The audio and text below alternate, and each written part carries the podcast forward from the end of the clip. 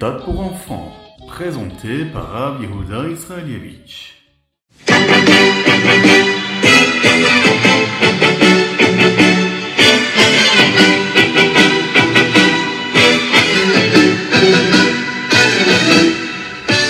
Aujourd'hui, nous allons explorer ensemble un enseignement tiré de la Haftara de la paracha de la semaine, paracha de Vaïgash. La prophétie qui nous annonce le moment où tous les bénis Israël seront réunis sous le règne d'un seul roi. Depuis de nombreuses générations, depuis le règne de Shlomo HaMelech, les Juifs étaient divisés en deux royaumes bien distincts. Avec la venue de Mashiach, là nous serons tous à nouveau dirigés par un seul roi. Le verset de l'Haftara déclare Vehavdi David Melech Alechem ce qui signifie que le roi David régnera sur eux. Ceci fait référence au Mashiach, qui lui sera le roi de tous les Juifs. Mais pourquoi est-ce que Mashiach est-il appelé David? Le rabbi précédent, le rabbi Yosef explique dans un de ses Mahamarim, dans ses discours chassidiques, que le nom David est associé à la qualité du bitoul, l'humilité. Nous pouvons le constater dans les Tehillim. Le roi David, David a Melech, malgré sa royauté, se décrit lui-même comme un homme pauvre, Ani. Le Mashiach, lui, possédera également cette qualité de David, celle de l'humilité. Il enseignera aux plus grands chefs du peuple juif, aux plus grands tzadikim, tels que nos patriarches, Abraham, Yitzhak, Yaakov, Moshe Rabbeinu, tout en transmettant la Torah aux juifs les plus simples. Le rabbi aborde ce sujet dans le dernier discours, le dernier Mahamar, édité par le rabbi lui-même pour Etevet en 5752. Tafshin Nunbet. Le rabbi nous rappelle que tout ce qui se produira lors de la venue de Mashiach dépend de notre service divin actuel, pendant la galoute, pendant cette période d'exil dans laquelle nous sommes encore un petit peu. C'est ainsi que, pour intégrer cette qualité si spéciale du bitoul que le Mashiach lui-même a, eh bien, nous devons modifier notre comportement à nous dès maintenant. Euh, comment parvenir à cela? Eh bien, le rabbi nous conseille ici de diffuser le judaïsme, de diffuser la chassidoute de manière humble.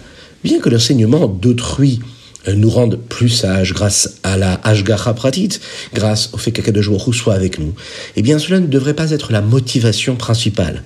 Notre objectif doit toujours rester de considérer comment la personne qui est avec nous et à qui nous enseignons quelque chose pourra apporter elle aussi quelque chose à autrui c'est une façon d'adopter cette humilité-là, ce bité-là qui va nous rendre plus dignes, et digne aussi, celle de la venue de Mashiach, avec lui-même, le bitoul qu'il incarne.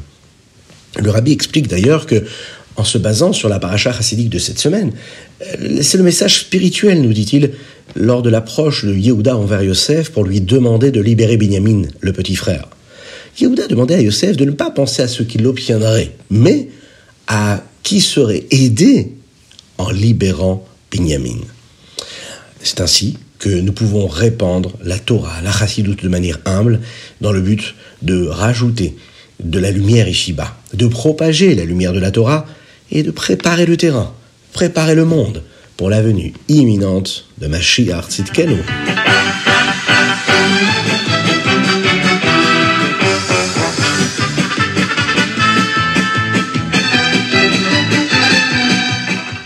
Bonjour à tous, très heureux d'être avec vous et de partager le Ritatu du jour. Aujourd'hui, nous sommes mercredi, nous sommes le huitième jour du mois de Tevet et Tafshin Pédalet 5784.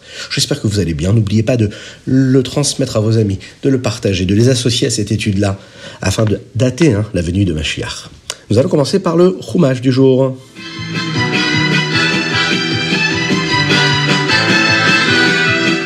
Notre Chumash du jour, dans la parachat de Vaïgash, nous accompagnons notre, euh, notre ancêtre, le patriarche Avraham Avinu, lorsqu'il voyage vers Mitzraïm en Égypte. Rempli d'une joie débordante, à l'annonce que son fils bien-aimé Yosef est en vie, Yaakov exprime cette joie-là. Il dit Je dois le voir avant de passer de ce monde-là vers le monde futur. L'idée de quitter ce monde-là en Égypte pousse Yaakov à prendre toutes les mesures qui lui permettront d'arriver comme il faut, au bon endroit et au bon moment. Il va tout faire aussi pour sécuriser Maharat Amarpella.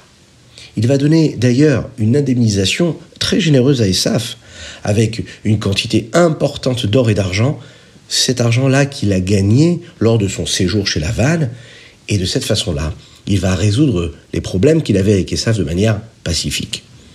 L'anticipation hein, de quitter la terre sainte et des Israël lui fait du mal à Yaakov. Il a du mal. Ça lui fait mal au cœur de quitter Eretz Israël euh, quand il est en train de préparer ses bagages et conduire sa famille, euh, toute sa famille, entière, hein, hors de Hebron. Au cours de la route, ils vont faire une pause à Be'er-Shava où Yaakov va offrir un korban, un sacrifice pour Akadosh Baruch la dernière ville qu'ils vont visiter avant de quitter Eretz Israël. Pendant ce moment-là, Hachem, de manière très proche, et aimante, va apparaître à Yaakov dans un rêve, lui disant comme ça Yaakov, Yaakov Yaakov répond Hineni, me voici. Hachem va le réconforter. Il va dissiper toutes les craintes qu'il avait d'aller en Eretz Mitzrayim, en Égypte. Il va lui promettre qu'en Égypte, il deviendra effectivement une grande nation. D'ailleurs, Hachem ajoute à cela, il dit, en s'engageant hein, à descendre avec Yaakov en Égypte et à s'assurer qu'il soit lui-même enterré en Eretz Israël par la suite. Yaakov se sent rassuré et accompagné de ses femmes, de ses enfants, il se lance dans ce long voyage vers Mitzraïm avec ses chariots. Il va d'ailleurs apporter avec lui tous ses biens, ses animaux, ses objets précieux. Notamment, chacun des enfants et petits-enfants de Yaakov va lui participer à cette migration hein, euh, assez mémorable pour l'histoire du peuple juif et qui symbolise en fait l'unité, la force de toute cette famille-là que Yaakov avait constituée. Notre paracha ici est en train de dévoiler un moment très particulier dans la vie d'Yaakov et qui met aussi en lumière la émouna inébranlable, la foi que Yaakov avait en Akadosh Baruchou et qui le mènera vers cette réunion avec son fils Yosef ainsi que ses autres enfants.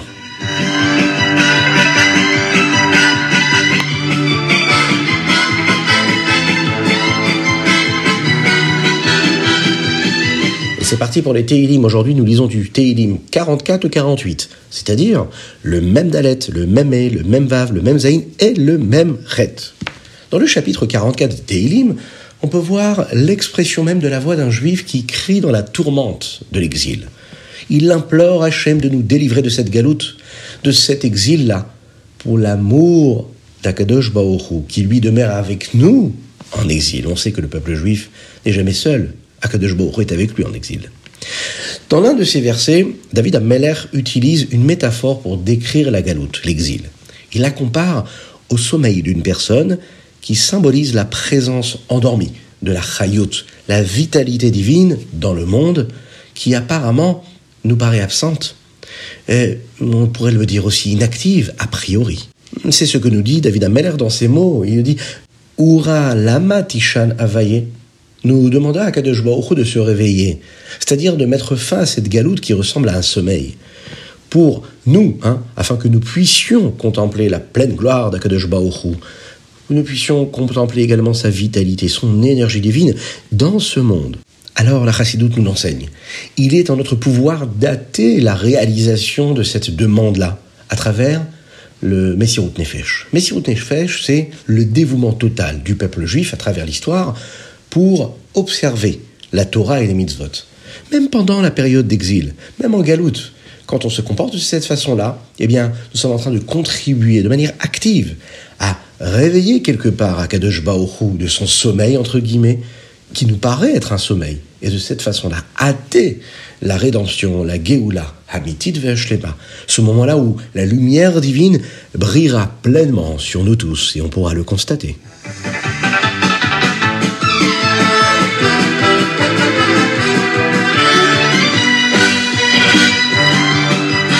Et nous passons au Tanya. Ah, mais juste avant le Tanya, il faut s'en rappeler, il est très important de participer à la diffusion de la Torah et des mitzvot. Participer financièrement, physiquement, participer en partageant et en vous associant à la diffusion de la Torah et des mitzvot. Abonnez-vous aux différentes chaînes. Nous sommes présents sur toutes les différentes plateformes de podcast ou autres. N'hésitez pas à nous envoyer vos dédicaces sur le 06 61 76 87 70, mais également sur hitat.fr. H-I-T-A-T.fr.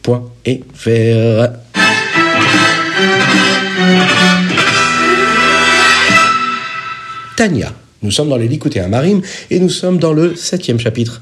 Pour résumer, on pourrait dire que le septième chapitre aborde un deuxième type de clipa, d'écorce, dont nous avons déjà parlé hier Cette clipa, c'est la clipat noga. Si elle est utilisée les shem shamaim, c'est-à-dire pour l'amour de Dieu, eh bien cette énergie-là peut se transformer en gdusha, en sainteté. Sinon, elle devient une partie des shalosh klipot atemeot, les trois écorces impures dont nous avons parlé hier. Dans le dernier chapitre, nous avons évoqué le fait que tout ce qui n'est pas sanctifié est appelé klipa. C'est ou de la gdusha ou de la klipa. Cependant, il existe deux types de clipotes. Les chaloches clipot atmeot, nous l'avons dit, englobent tout ce qui est non cachère, ou bien toutes les transgressions, les avérotes. Aujourd'hui, nous allons nous pencher sur l'autre type de clipa, celle que nous appelons clipat noga. Il s'agit de tout ce qui est permis, cachère, ou tout ce qui ne comporte pas une transgression, une avéra. La klipat noga, elle, elle se situe entre l'akdusha et les shalosh klipot atmeot, entre la sainteté et les trois écorces, c'est-à-dire les trois forces d'impureté. Parfois, elle peut se transformer en impureté, mais d'autres moments, on peut réussir à la convertir en gdusha, en sainteté.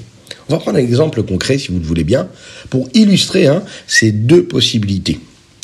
La Torah ne dit nulle part que nous ne pouvons pas manger de bonbons, par exemple, ou de friandises, ou de bons plats bien cuisinés. Donc, nous savons qu'ils doivent être a priori considérés comme de la klipat noga. Qu'est-ce que cela veut dire?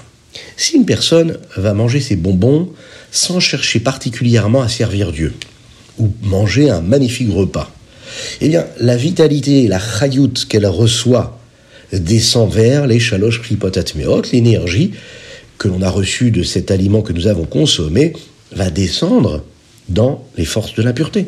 Elle ne peut pas monter vers la sainteté, vers la gloucha. Pourquoi? Parce que la sainteté, elle est uniquement considérée quand nous faisons quelque chose pour Dieu, ou pour sa Torah, ou pour ses mitzvot. Cependant, on peut dire aussi que une personne qui reçoit, par exemple, cette friandise, ou qui va consommer un magnifique repas, avec euh, l'entrée, le plat, le dessert, en l'honneur d'une bonne occasion. Une bonne occasion sainte, d'accord, pour célébrer un bel événement kadosh. Eh bien, à ce moment-là, ce que l'on va consommer peut devenir tout de suite kadosh. Un autre exemple qu'on pourrait prendre, en dehors de, des aliments, c'est la parole. Dire des paroles futiles, ou bien raconter des blagues, ça n'est pas interdit dans la Torah.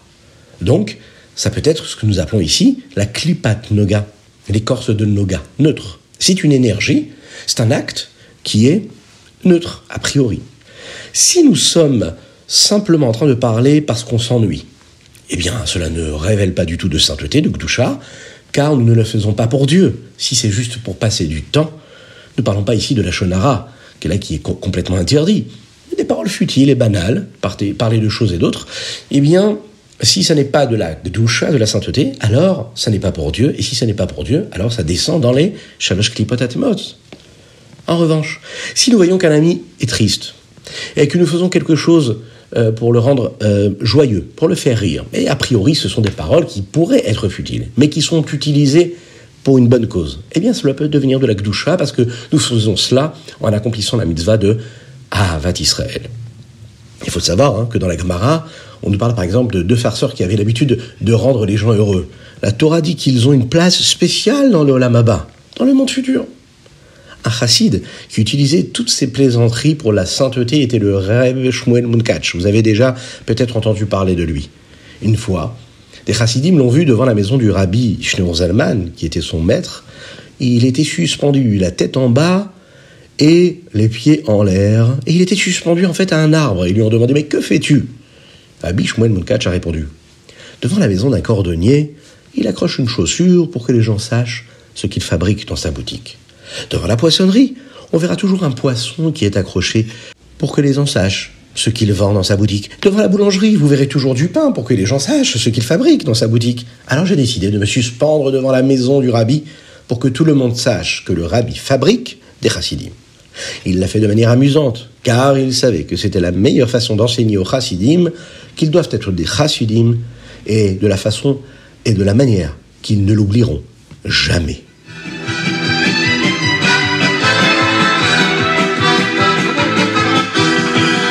Ayam Yom. Aujourd'hui nous sommes le 8 Tevet. Mais est-ce que vous savez ce que vous dites lorsque vous faites la tfila? Mais le Tzemar Tzedek s'assurait que les enseignants de ces petits-enfants incluaient toujours le Pirouche Amilot dans le programme d'études. Pirouche Amilot, c'est-à-dire l'explication, la traduction et l'explication des mots qui sont prononcés dans la Tfila. Chaque mois, les enfants se rendaient chez leur grand-père, le Tzemar Tzedek, pour passer un test. Ils devaient donner la signification de la Tfila, de la prière qu'ils avaient apprise avec leurs enseignants. Cela souligne l'importance hein, de comprendre les mots de nos prières de la Tfila. Il ne s'agit pas seulement de réciter les mots, hein, mais il faut les comprendre profondément pour renforcer notre attachement avec Hachem.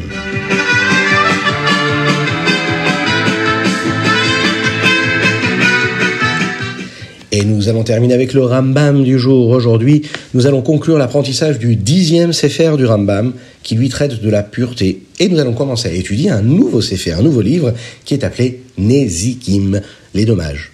Le Père Aleph expose les lois qui concernent la purification des mains quand on les trempe dans un mikvé ou en les lavant, ce qui constitue la mitzvah de Netilat Yadaim. Le Rambam conclut ce livre-là par une leçon sur la Avodat Hashem, le service divin. Il nous rappelle qu'une personne peut également rendre sa neshama pure en entrant dans un mikvé. Oui, pour l'âme. Qu'est-ce qu'un mikvé pour l'âme? Eh bien, c'est l'étude de la Torah et la décision que nous pouvons prendre de faire tchouva. Dans le Perek Aleph des Ilchot Nizke Mamon, des dommages, eh bien, nous allons apprendre quelques règles générales sur ce qui se passe lorsqu'un animal casse quelque chose. Quel est le montant que le propriétaire va devoir payer? Mais est-ce que ça dépend de la manière dont l'animal l'a cassé Si c'était en se battant, en mangeant, en marchant, ou de l'endroit où cela s'est produit? En fonction de cela, les lois changent.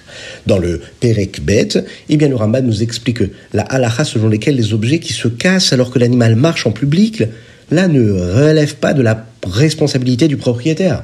Et il n'a pas à les payer.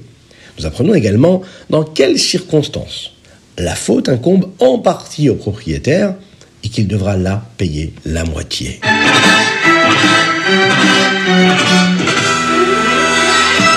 Et voilà, c'était le Ritat du jour. J'espère que vous avez passé un bon moment. N'hésitez pas à le partager avec vos proches. Je vous souhaite plein de bonnes choses, euh, une bonne santé. Qu'Akadosh nous envoie le Mashiach Tzidkenu très rapidement. Une belle pensée pour tous nos frères en Eretz Israël. Une pensée pour nos frères qui sont otages. Qu'Akadosh les libère très rapidement. Une belle pensée à tous les Chayalim on est avec eux, que Dieu leur donne la force et qu'il nous libère de cet exil très rapidement. Amen.